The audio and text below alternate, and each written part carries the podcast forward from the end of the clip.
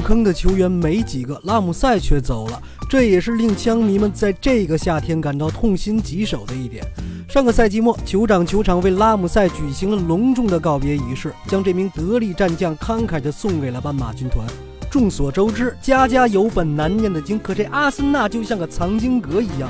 作为藏经阁里的扫地僧，拉姆塞在兵工厂的最后一个赛季，为球队出战四十场，攻入六球，助攻七次，利用有限的出场时间，交出了比较令人满意的答卷。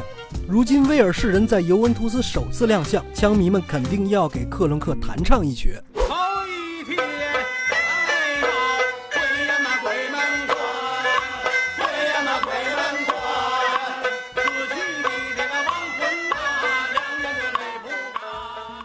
当然，克伦克并非对枪手不闻不问。在上周，阿森纳就被人家接到了美国，并与科罗拉多急流举行了一场叫好又叫座的友谊赛。不过，有资深的枪迷指出，这两支球队本自同根生啊，所以老头子压根儿没怎么花钱，反而赚了不少门票。随着两天之后阿森纳战胜了抠逼朋友拜仁，克伦克怕是又有理由按住钱包了。想一想，你讨厌的人摆脱不掉，你爱的人已投入别人怀抱，所以枪迷们还是继续在牵绳上荡悠悠吧。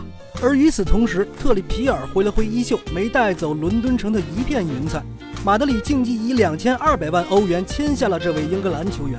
在上个赛季，特里皮尔为热刺出场三十八次，收获一粒进球、五个助攻，不仅帮助热刺锁定了下赛季欧冠席位，也跟随球队收获了欧冠亚军的荣誉。在新的赛季，特里皮尔将身披二十三号战袍，为新东家马德里竞技效力。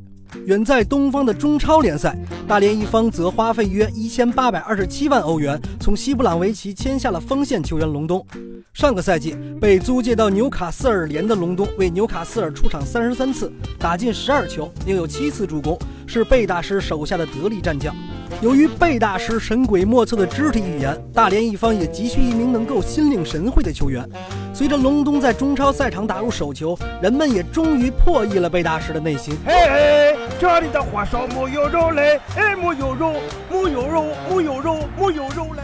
而上一周最轰动的转会，则是尤文图斯以七千五百万欧元的费用签下荷兰天才后卫德利赫特。当然，尤文引进德利赫特并非是心血来潮，在阿贾克斯效力期间。德利赫特总共为一线队出场一百一十八次，打入十三球，送出十四次助攻。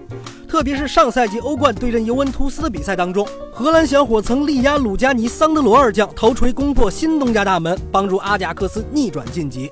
毕竟从哪里跌倒就从哪里挖角，是老妇人的一贯作风。签下德利赫特已是势在必行。随着德利赫特公开亮相，这笔让人抓耳挠腮的交易也终于尘埃落定。被熬到两眼乌黑的球迷们也可以安心的下树了。